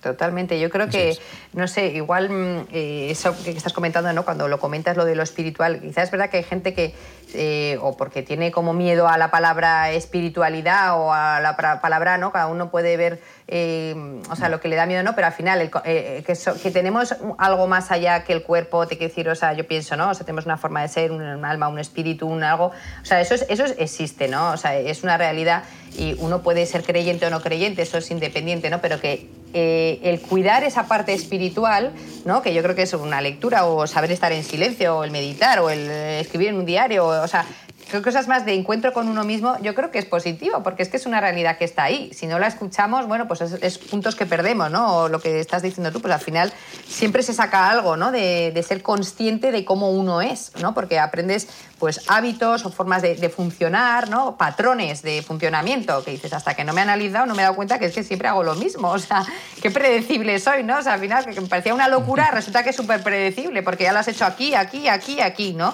Entonces eso te viene un poquito de, ese momento, yo creo, ¿no? De, conocerse a uno mismo y de, entrar un poco más dentro. Pues Belén, muchísimas gracias por tu tiempo. Eh, ahora, los que seáis de Splendid Club, vais a escuchar un, poquito más de, entrevista con Belén, centrándonos más en la parte profesional, en esa línea de papelería que nos comentaba y le vamos a preguntar por ahí. Pero, y lo tendréis como un contenido adicional para los que, los que nos apoyáis. Pero en todo caso, muchísimas gracias por, tu tiempo, ha sido muy interesante. Creo que es, bonito encontrarse con, gente con los mismos intereses, eh, decía, en distintas industrias, pero al final son, son los mismos y me lo he pasado muy bien. Muchísimas gracias a vosotros, chicos. Me ha encantado todas las preguntas, eh, sentirme que no estoy sola. y, la verdad es que tenemos muchísimas cosas en común. ¿eh? Qué, pasada que podamos hablar que somos de esa generación que empezamos eso 2008-2009 y que seguimos ahí ¿eh? reinventándonos como podemos, pero disfrutando del camino. Total. Mil gracias, Belén. Bueno, Pedro, ¿qué te ha parecido la entrevista? Pues ha sido muy interesante, ¿no? Yo, eh, eh, o sea, a mí me ha encantado. Hemos llegado a un tema recurrente que es el de, el de la incertidumbre. creo que es algo que hemos tratado durante toda la primera temporada del podcast y que seguro que seguiremos tratando, ¿no? Porque es esto, el, el agarrarte o no a lo que tienes por seguridad o reinventarte, e intentar algo diferente y jugártela. Y bueno, yo creo que nosotros dos somos de probar, ¿no? De jugárnosla, pero Quiero decir que no hay nada de malo en hacer lo mismo siempre, o sea, más bien al revés. O sea, conseguir mantenerte motivado y perfeccionar, encontrar el gusto en, el detalle, a lo mejor pivotar un poco alrededor de lo que ya has masterizado, yo creo que te puede llevar también a un estado de paz o de, o de realización brutal, ¿no? O sea, que no es, es como que a veces parece que glorificamos esto de hay que cambiar todo en esta vida y, que empezar una cosa completamente nueva, ¿no? Yo creo que no, que estas crisis pero lo hacemos, Pedro. sí, pero no tiene por qué tener una respuesta mega transformativa tampoco, ¿no? Y en el caso de, de Belén es un ejemplo de que sí, de que hay que ser valiente, de que se pueden intentar cosas diferentes alrededor de, de algo que ya pues ha trabajado, ¿no? Pero que hay quien lo deja todo para sembrar aguacates y, hay quien se abre una web o hace un rebranding de su propio negocio y ya está, ¿sabes? Y eso también es transformativo y también es guay, ¿no? A mí me ha gustado que ella tiene como un hilo conductor de base, ¿no? Que es eso que montó eh, de Balamoda y esa comunidad que tiene de seguidoras, pero lo o sea, luego se centra en eso de muchas maneras diferentes, ¿no? Ya sea generando contenido solamente, o luego vendiendo un producto, o luego haciendo lo que sea, ¿no? Pero no abandona del todo lo que es su, base, sino que encuentra nuevas maneras para jugar con ello, ¿no? Exacto. Como, es como nuevos anillos. Yo siempre me lo imagino en forma de anillo. De hecho, alguna vez lo he puesto como en presentaciones. sí, también.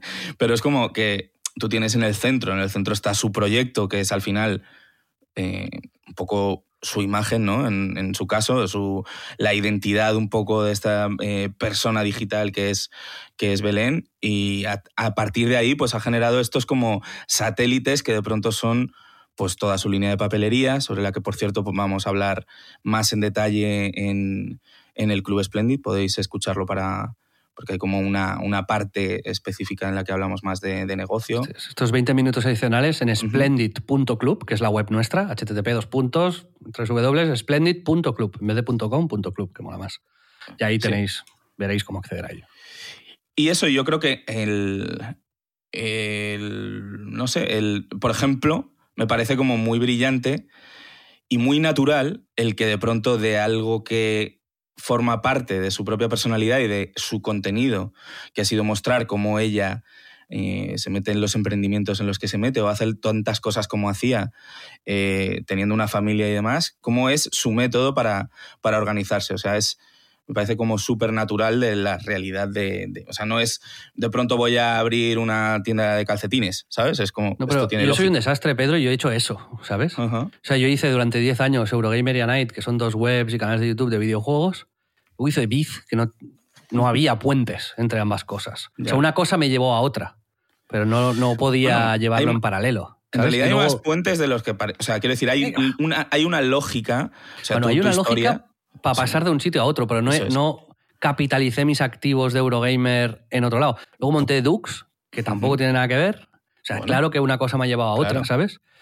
Y luego Splendid, más otras cosas, pero como que no he ido transformando Eurogamer en distintas cosas. No es sino una que yo sí que he ido como cuando sentía que o llegaba una oportunidad muy buena o estaba agotado de algo, ¡pum! Cambio radical. Y ahora siento, y por eso entrevistamos a gente para aprender de estas mierdas, porque yo no tengo ni idea de lo que tengo que hacer. Eh, siento que a lo mejor sí que debo, con todo lo que he hecho a lo largo de estos años, hacerlo converger en un punto, ¿sabes? Y, es, que, creo que de verdad. juntarlo. Creo de verdad.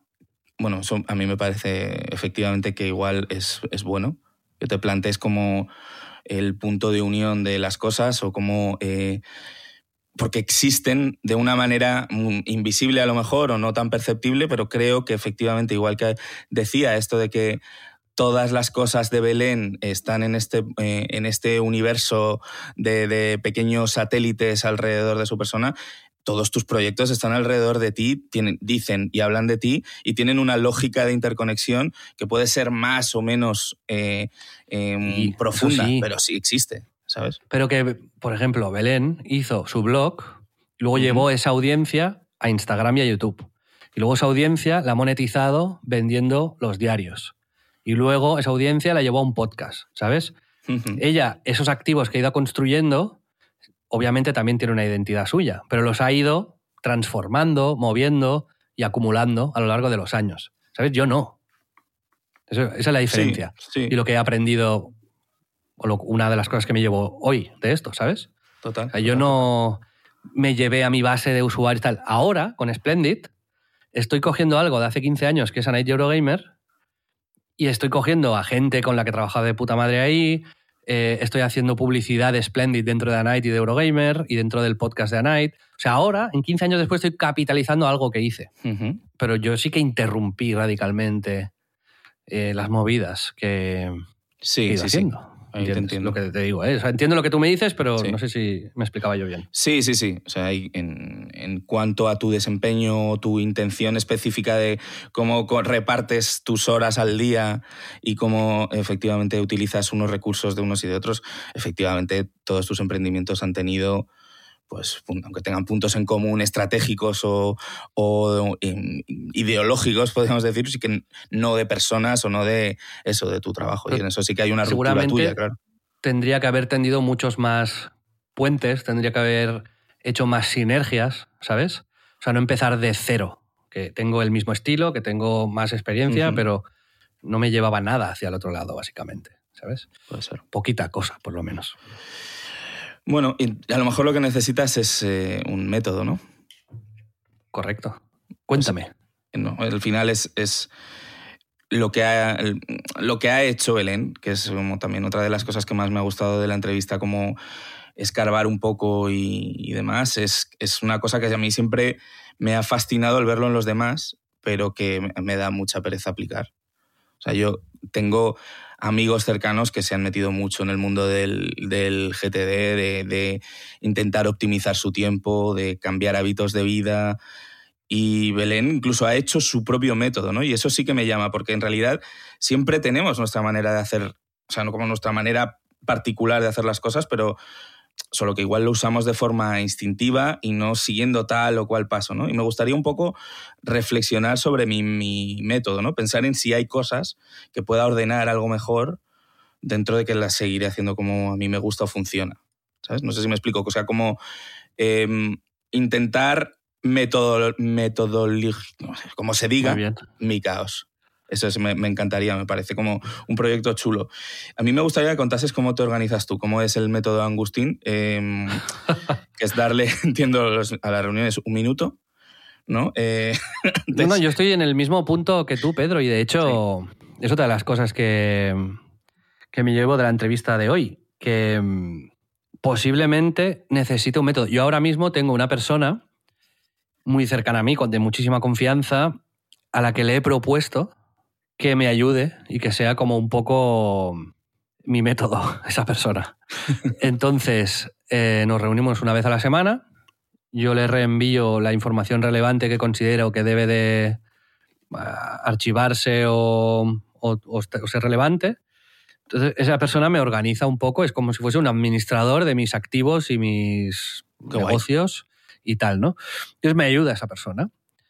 Eh, a tenerlo todo ordenado en un Google Drive, todo, ya sean escrituras, facturas, eh, tal, pero también oportunidades, eh, sugerencias, crisis. Y, y trabajo con, con, esa persona desde hace nada, tendría tres semanas, uh -huh. y me está. Porque yo me veía incapaz de organizarme. Porque yo tengo muchas, o sea, tengo Muchos, muchas sí. movidas, vaya. Entonces, hacerlo yo, o sea, es un trabajo en sí mismo el organizarme, ¿no? Y no me veía capaz de hacerlo adecuadamente sin, sin agotarme mentalmente para todo lo demás, ¿no? Y he preferido pues gastarme algo de dinero y, y, hacerlo con alguien que puede que luego ya, oye, llegó un punto en el que todo ya esté organizado y yo ya pueda hacer yo muchas de las cosas, ¿no? Pero mi método está, está siendo esto, pero por, por ser negligente, porque no lo he hecho antes, no tengo un hábito de metódico de hacer las movidas, de apuntarme, de guardarme, de tal. Exacto. Entonces ahora he tenido que hacer un electroshock a mi vida y a mis como, finanzas y a claro, mi es como. Una, una, crisis, ¿no? En realidad es como Totalmente. no puedo, tengo que encontrar una manera porque esto me está comiendo. Yo me alegro que lo hayas hecho, no me lo habías contado, me parece de ¿No? puta madre. Pues me aturullé un día y empecé a intentar organizarlo yo y dije, no, no puedo. O sea, voy a estar un mes y medio, ahora lanzamos Splendid, la temporada 2 de En Crisis, mi trabajo en Biz, las movidas de Dux. No, no, no, no puedo. O sea, ya no por falta de tiempo, sino por falta de espacio mental. Total. Entonces está eh, lo que tendría que hacer un gestor, ¿no? Pero en mi caso uh -huh. yo tengo muchas movidas y muy, además muy técnicas, podríamos decir, ¿no? Que yo a mi gestor le cuento lo que es el Club Splendid y, y seguramente me corta un brazo con un machete, ¿sabes? Del, no, no, saben... Es difícil de explicar y difícil de entender y igual con lo demás. ¿no? Así que sí, yo he hecho este electroshock a mi vida y esta, este amigo fantástico que me está salvando la vida me, me, está ayudando a, a, organizarlo todo y entre los dos estamos viendo cuál es la mejor manera. Pues un Google Drive, un tal, yo le reenvío movidas, hemos quedado un chat de WhatsApp que no es el personal que tenemos él y yo, sino que es uno de trabajo, donde ta, ta, ta, y ahí lo vamos organizando. ¿Y tú qué, Pedro? ¿Qué usas? ¿O, o qué quieres usar? El caos. Yo uso el caos absoluto y eso me come y me, y me quita muchísima energía, ¿eh? fuera de coña al final. Pero ¿Lo quieres remediar? Claro, claro. O sea, quiero decir, utilizo herramientas. No. O sea, yo por lo menos sé poner un, un Google Calendar, ¿sabes? O sea, no yo es... también lo hago esto, coño. bueno, eh, el caso es que eh, utilizando muchas herramientas o las que son propias de más del trabajo del día a día y demás, efectivamente para las cosas que están on top, sobre todo, para cosas que se tocan o tal, pues por ejemplo ahora con Splendid, el, trabajo de diseño de las portadas, el trabajo de, de, imagen gráfica y demás, donde he estado apoyando, revisando, supervisando, pues se me ha hecho bola, o sea, no, no vamos a engañarnos, ha sido como complicado mantener una carga de trabajo fuerte en el día a día y sumarle eso otro, ¿no? Y, y al final, en muchos casos es más por una cuestión de falta de previsión, o de, de, foco, de tener claras cuáles son los entregables que tengo que revisar, cuál es el listado de cosas que tengo que hacer, que, que por falta de tiempo. O sea, el tiempo está porque al final las cosas salen, ¿sabes? Pero es la, la, la, ansiedad con la que llego y creo que para eso efectivamente es importantísimo las metodologías y generar un, ciertos hábitos un poco sanos de cabeza a la hora de, de, colocarte y de organizarte. Yo creo que es. Pues Pedro, te propongo sí. que como en este podcast lo que queremos tú y yo es aprender. Sí. Eh, y hoy lo hemos hecho, y en los siguientes también, porque tenemos una lista de invitados ya confirmados espectacular, que os iremos compartiendo en nuestras redes. Pero yo me, me, quiero llevar un aprendizaje de cada programa que hagamos y con suerte nuestra audiencia también. Y no solo llevarnos este aprendizaje, sino discutirlo y evolucionarlo. Entonces yo te propongo yo irte dando seguimiento de cómo va este método mío demencial que me he inventado con mi colega. Ujú. Y Método tú, Agustín. El método eh, anti-angustín. Claro, A mí el caos llegó a un punto crítico de angustia. Entonces, por eso Ya. tomé esa medida extrema de decir, oye, voy a ponerle solución como pueda, ¿sabes? Necesito ayuda. Es como Claro. cuando uno tiene ansiedad, ¿sabes? Que a veces Claro, tienes que ir al psicólogo o tienes que hablar con gente para tal, ¿no? En mi caso fue con, con el orden y la organización.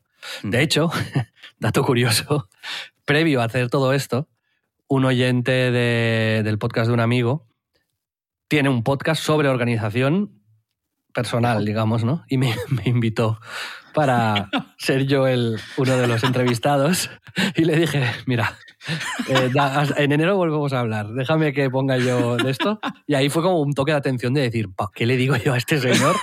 Que, o sea, se- le da un infarto, le da un ictus si le explico cómo tengo mis movidas. Eso, eso pasa a veces, tío. A mí me pasó es con, con-. Me pasó también que me invitaron como a dar una charla de, a, a chavales que salen de la universidad, lo de eh, esta movida del país eh, que hacen todos los años, ¿sabes? Es como das charlas para inspirar a los chavales que salen del instituto a elegir una carrera. Y fue como, pues, ¿cómo coño voy a hacerlo yo? ¿Sabes? Sí, yo no tenía, o sea, tenía muchísima menos puta idea de lo que hacer que ellos. O sea, es, no soy como el mejor ejemplo porque he ido dando bandazos. Pero luego pensé, joder, pues igual eso tenía como un punto también Exacto, es eh, el- instructivo y constructivo, ¿no? Pero bueno. Igual tienes que ir al podcast a, a contar. eh, No, no, no, en enero. Ahora sería demasiado penoso. Pero nos proponemos, entre los dos, no en cada programa, pero sí de vez en cuando y también en la comunidad de Telegram que tenemos fantástica en el Splendid Pro eh, y Basic, eh, a ir evolucionando el método, tú el tuyo, con tus herramientas, con las decisiones que tomes y con las mejoras o no que experimentes, y yo también, ¿vale? Vamos a darle un poco de seguimiento y a ver si esto Y podemos nos darnos ayuda a solucionar consejos. algunas de nuestras crisis. Y podemos darnos consejos el uno al otro también, ¿no? Como en plan, eh, respira hondo y déjate llevar. Muy bien, este es- funcionará muy bien, Pedro. Gracias. Me encanta. No sé si querías añadir algo más de este tema. Yo tengo alguna que otra recomendación ¿eh? para el día de hoy. No, yo simplemente darle las gracias a, a Belén. De verdad que ha sido un- una entrevista muy, muy guay. Espero que la hayáis disfrutado vosotros también. Y, nada, seguro que seguiremos muy de cerca el desarrollo de su carrera. Además, en un momento como este, ¿no? Que está empezando cosas también eh, como nosotros.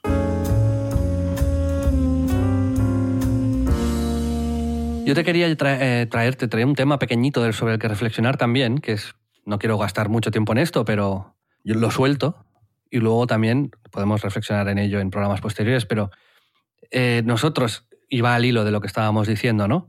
Hemos masterizado varias cosas, ¿no? Y entonces hemos hecho distintos negocios, iniciativas, empresas, campañas, utilizando mm, sets de habilidades muy, muy diferentes, ¿no? Pero mi, mi padre específicamente, a mí desde niño siempre me decía que tenía que, mas- que- que masterizar, ¿no? Que como hacerme hiperexperto en algo, aunque fuese una tontería.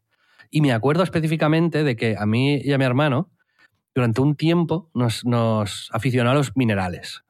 Entonces íbamos a museos donde había minerales, al mercado de San Antonio, a... Los minerales se vendían en unas cajitas pequeñitas, ¿no? Y comprabas que si pirita, que si mercurio, que si, pues yo qué sé, cuarzo, todo tipo de minerales. Teníamos una colección de ciento y pico y me sabía el nombre de todos y las características de la mayoría, ¿no? Muy joven era además.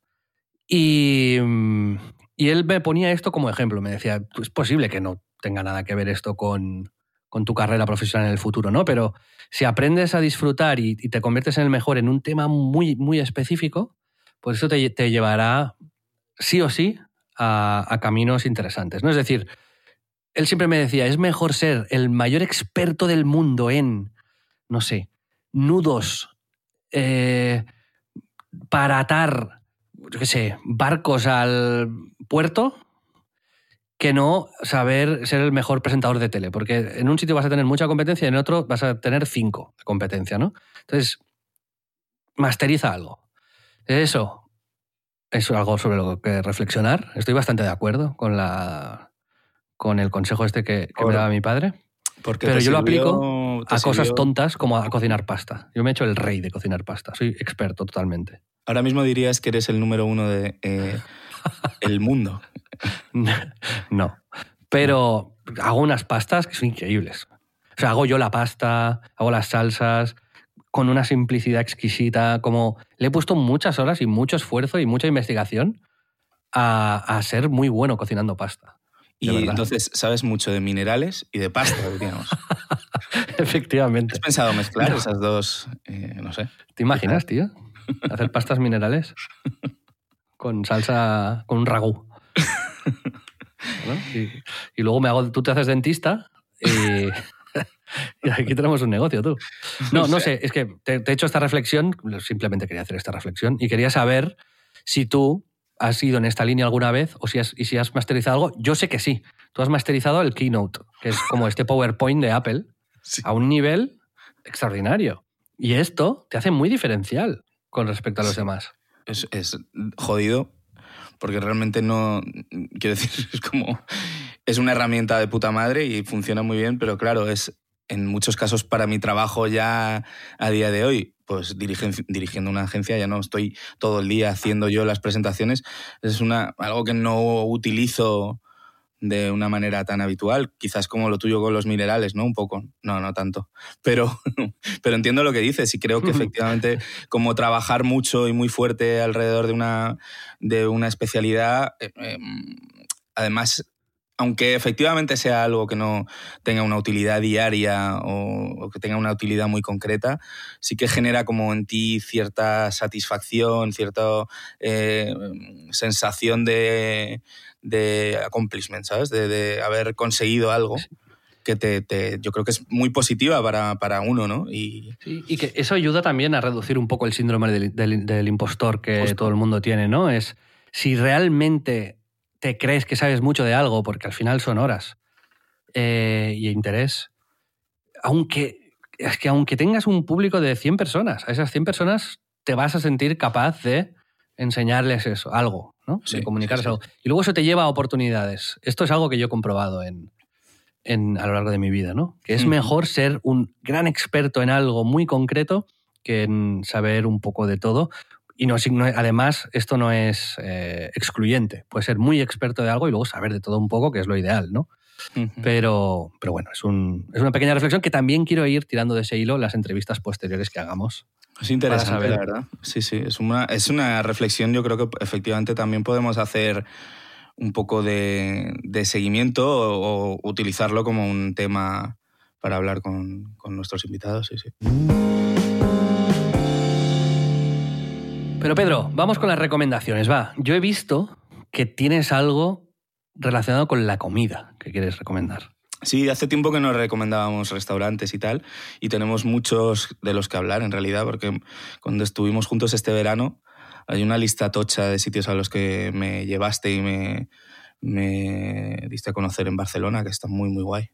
Pero bueno, aquí he estado en un sitio eh, que se llama Casa Pay Plus, que eh, tiene este punto un poco en crisis, que es uno de esos sitios que nos gustan no solo por lo que comes, sino por lo que un poco cuentan, ¿no? O sea, al final es un, es un dumpling café, que son dumplings artesanales y caseros, que pues tiene los dumplings al vapor o a la plancha, de cerdo, colchina, de... Todo esto en Madrid, ¿eh? En Madrid, sí. De gambas y cerdo, verduras y tofu al vapor, son los que más me, me gustan a mí. Luego, pues, wonton frito, eh, sopa de tallarines y montón. O sea, es como chino-coreano eh, y está, está muy guay porque al final tiene em, este punto de la, la chica, la dueña, se llama Pei, que es la que te atiende y quien, y, su quien cocina es su madre. Se llama Plus. Se llama Plus, su madre, exacto. Empezaron haciendo la comida de ella solo a domicilio durante el tema de la pandemia y tal, y ahora han abierto este local y es como con estética minimalista, y de verdad que es una gozada, es a buen precio. No sé, eh, quería recomendaros. Casa de Pay Plus está en la calle Espronceda 34 en Madrid y, y si estáis por el barrio, luego podéis pasar a La Deseada, que es un sitio que hace un buen café, que está en José Abascal y que además la recomendación original del sitio es de ellos. Y el sitio tiene café rico y luego repostería artesana y, y por la mañana si tienes suerte hay un muy buen pincho de tortilla. Así que hay dos recomendaciones en una. Pues fantástico. Voy a ir cuando te venga a ver. vamos. Sí, sí, además está cerca de Webedia, o sea que podemos ir cuando quieras. Yo te, te quería recomendar también otro restaurante. Ya te hablé, te rayé Sí. la cabeza durante días Sí. sobre este sitio. Bueno, y- directamente mientras estabas experimentando, no me escribías. Y porque es 100% lo que nos gusta. Yo te diría que es de los restaurantes... A ver, muy, es muy fuerte lo que voy a decir ahora, ¿eh? Pero te diría que es de los sitios donde más... Se llama Comida Kodak. Lo podéis buscar en Instagram, es espectacular. El Instagram es increíble estéticamente. Por de los de sitios más impactantes... Kodak todo con C, no hay, no hay ninguna Ah, K, no, ¿eh? con K, vale, vale. C-O-D-A-C. El, el señor que lo lleva, que se llama Miquel, es de padre senegalés y madre de Jaén, pero lleva aquí en Barcelona, bueno, nació en Barcelona, vaya. Y estuve hablando con él como media hora después de, de la cena, porque yo esto no lo hago nunca, ya lo sabes tú, pero es que flipé. Entonces, es un menú degustación, no tiene estrella Michelin ni tiene nada, pero para mí debería tener dos o tres y os advierto de que vayáis antes de que lo consiga, aunque la filosofía no, no, está, no está hecho el restaurante para conseguirlas, pero es de los sitios más impactantes que he estado nunca y más satisfactorios, de los que más impresionado he salido y más contento he salido. El menú se puede pagar 35, 50 o 70 euros. Y me gustaría, de hecho, entrevistar a Miquel para En Crisis, ya te lo digo, te lo digo ahora. Sí, se lo comenté un poco por encima y, y- y- pero quiero que vayas tú primero. Vale. Entonces, yo estoy un poco, mm, no harto, pero es como que la mayoría de chefs de alta, altísima cocina tienen el mismo discurso, que es voy a usar ingredientes de la tierra para resaltar los sabores de mi infancia, ¿vale? Esto es un discurso que usan el 95%. Es Que no tiene nada de malo este discurso, está muy guay pero todos usan el mismo discurso, ¿sabes? Que está bien, porque la comida que hacen está de puta madre y es lo más evidente. El tío este, Miquel, es otra cosa, él es. Para mí la comida es mi lenguaje y yo te voy a expresar lo que te quiero expresar vía comida. ¿Sabes? Yo no te quiero contar nada de mi infancia ni del sitio en el que estoy, te quiero contar otras cosas o te quiero hacer sentir otras cosas. Entonces, cambia la carta cada tres meses, que es bastante loco porque es increíblemente elaborado, y te presenta unos platos que no solamente te dicen el nombre y te explican lo que llevan después de que te los hayas comido. Yo no os voy a hacer spoilers porque es muy importante la experiencia. Y no lo trata como un menú, sino que el sitio se está tratado como una galería de arte. Y a la- al menú le llaman la colección de esta temporada. Entonces, lo que me flipa más del todo es que el, el- el Miquel lo hace todo. O sea, el, el local está decorado con con un gusto ex- exquisito. Él ha hecho todo, ha alicatado las baldosas, ha soplado el cristal para hacer los vasos, ha hecho los platos y está en la cocina cocinando los menús. Qué top. Hiper elaborados, además. Y entonces te prepara unos platos que tú lo comes y dices, esto, esto no, no sé qué es. Y, y a lo mejor hay... Lo que mola es que no juzgas la comida si entras en esta onda, que es la que deberíais entrar si vais ahí. No juzgas con, el mismo, con la misma óptica que juzgarías si te vas a un restaurante donde vas a comer bien. Porque ahí estás entrando en otro juego, que es, ok, ¿qué me quiere contar este? Y a ver qué saco yo de ahí, ¿no? Es como cuando vas a una exposición de Kandinsky, por decirte algo. No necesariamente te tienen que encantar todas las obras de Kandinsky para que salgas y digas, joder, qué bien me lo he pasado, cómo he disfrutado de esta exposición. Esa es la sensación un poco, creo yo. Es más un viaje intelectual que gastronómico, aunque también lo es gastronómico. Y ahí a mí se me caían los huevos al suelo, te lo juro. O sea, había platos que a lo mejor la intención que yo interpretaba era, aquí me quiere transmitir la sensación de gris. ¿En serio? Y el plato estaba construido para que sintieses el color gris. Joder. Y entonces había otro que era madera blanda. Se llamaba así. Y, y- y- y, bueno, y flipé. Flipé de verdad. Y, y es de las experiencias más acojonantes que he tenido. ¿eh? Recomiendo infinito porque este, este va a conseguir. No sé si estrella o no, pero es que esto se va a llenar. Ujú. Y luego ya me dijo, yo a la que esto me vaya un poco bien, tal, me lo chapo y me voy a Japón. Y luego monto en Japón y luego no sé a dónde me voy a ir. Pero vive un poco así, es un artista. Qué máquina. Y, y conecté muchísimo con él. Así que os lo recomiendo profundamente porque es una de las experiencias más distintas que he experimentado y además con, con, con hiper gusto. Con- bueno, conecté mucho con él, vaya. O sea que, y estoy seguro, Pedro, que tú también. Pues tengo muchas ganas, la verdad, de conocerlo. O sea, me... que te haya llamado tantísimo. Sí, sí, de verdad. ¿eh? No soy el muy entusiasta con tantas algo. cosas. Sí. Eh, pues, si buscáis comida Kodak en Google os, os va a salir eh, y no vamos a perder tiempo, pero está... Lo digo, va. Lo busco en directo. Comida Está Kodak en la calle Calabria 191 de Barcelona. Y solo se puede ir si reservas, pero hay mesa. ¿Vale? Y os lo digo, id con una mente abierta, id con. como si fueseis una exposición. Muy bien. Aparte de estas recomendaciones culinarias, Pedro, ¿tienes alguna cosa más que quieras eh, recomendarnos? Eh, por el tiempo que tenemos y tal, si tú tienes alguna más, porque. eh, Sí, yo tengo- no alargarnos. Cuéntanos. Tengo un archivo de recomendaciones. Smart Brevity, por favor, Xavi. Smart Rating, vale, sí. No, solo- solamente quería recomendar ah, una serie que se llama The Patient, que es de FX, y el protagonista es Steve Carell. La pecera, ¿no? sí, no es paciente. Eh, Steve Carell, que es Michael Scott de The Office, pero que en este caso hace el papel, un papel dramático, no es un papel de risa. La serie esta eh, va de un... Son capítulos de 20 minutos, son muy cortos, es Smart Brevity, otra vez, Pedro. y en el que un asesino en serie secuestra a Steve Carell y se lo lleva a su casa y lo tiene atado ahí. Esto es- no es un spoiler. A que le haga The Office. A que Para que le- le ha- sí, para que le represente de Office. No, para que le haga terapia para, evi- por- para evitar que mate más. ¿Sabes? El tío dice, vale, yo sé que tengo un problema, soy un asesino en serie, y, y es- yo si voy a la consulta y te digo que soy un asesino en serie, vas a avisar a la policía.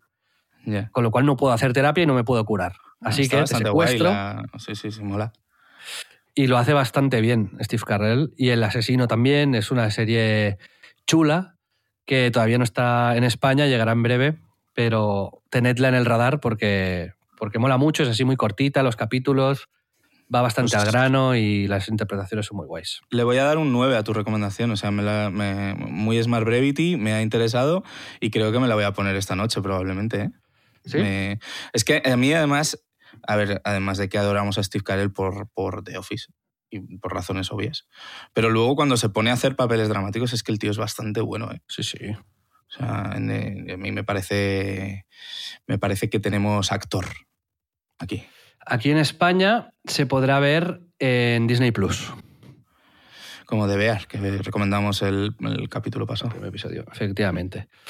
Eh, pues bueno, ah, estas son las recomendaciones de esta semana. Ha sido un programa bastante chulo, ¿eh, Pedro? Sí, sí, sí, yo creo que sí. Decidnos vosotros a ver qué os ha parecido. Si os ha parecido que, que no ha sido tan chulo y que ha sido una puta mierda, pues bloqueados. Inmediatamente bloqueados, jamás sabréis más de nosotros. Se quedan sin dibujo al carbón. Se quedan sin dibujo al carboncillo, se- serán dibujo al cabroncillo. Será como malísimo. Bastante malo, ¿eh? Sí, sí, sí, no estoy fino hoy, ¿vale? No me lo tengáis en cuenta. Mejoraré. Pero compensas, eh, Pedro, con todo lo demás. Gracias, tío. Sí que estás fino, has estado fino hoy. Yo te he visto ¿Ah, sí? fino, te he visto ¿Has bien. visto sí. Sharp. He visto que hemos entrevistado mejor que en el primer episodio. Bueno, es que el primero, me- ¿sabes? Me dijiste básicamente que lo había hecho como una puta mierda, entonces... Yo no te Pues- dije esto. No, vale, vale. Yo te dije Bueno. que yo hablé demasiado Sí, hubo, hubo autocríticas, ¿verdad? Por nervios. Pero esto puede pasar. Estábamos nerviosos, estábamos con, ah, además con Borja. Claro. No es Y cualquier cosa. luego, y luego tú, pues, pues no sé, lo que tú ahí es- tú mismo tienes que ser el que te autoevalúes. Vale, vale.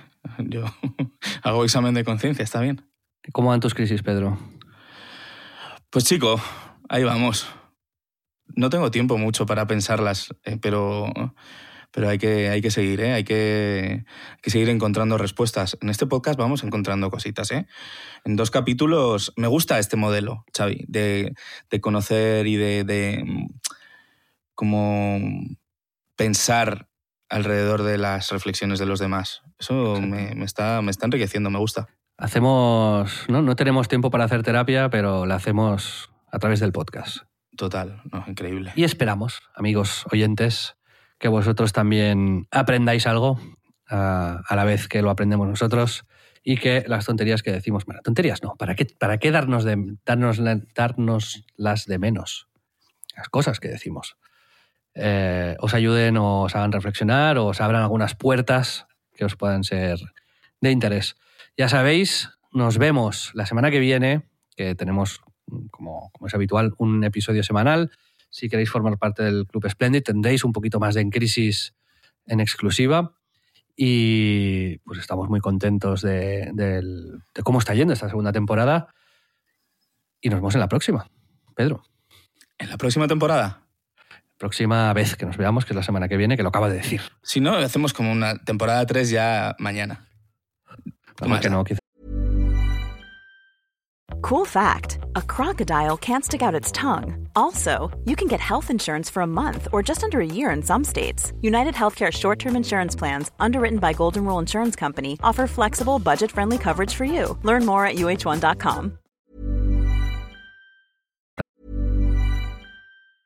Mom deserves the best, and there's no better place to shop for Mother's Day than Whole Foods Market. They're your destination for unbeatable savings, from premium gifts to show-stopping flowers and irresistible desserts. Start by saving 33% with Prime on all body care and candles. Then get a 15-stem bunch of tulips for just $9.99 each with Prime. Round out Mom's menu with festive rosé, irresistible berry chantilly cake, and more special treats. Come celebrate Mother's Day at Whole Foods Market. Es que ya la estamos liando suficiente como para liarla más. No planes, Xavi. Venga. Adiós, amigos. Adiós.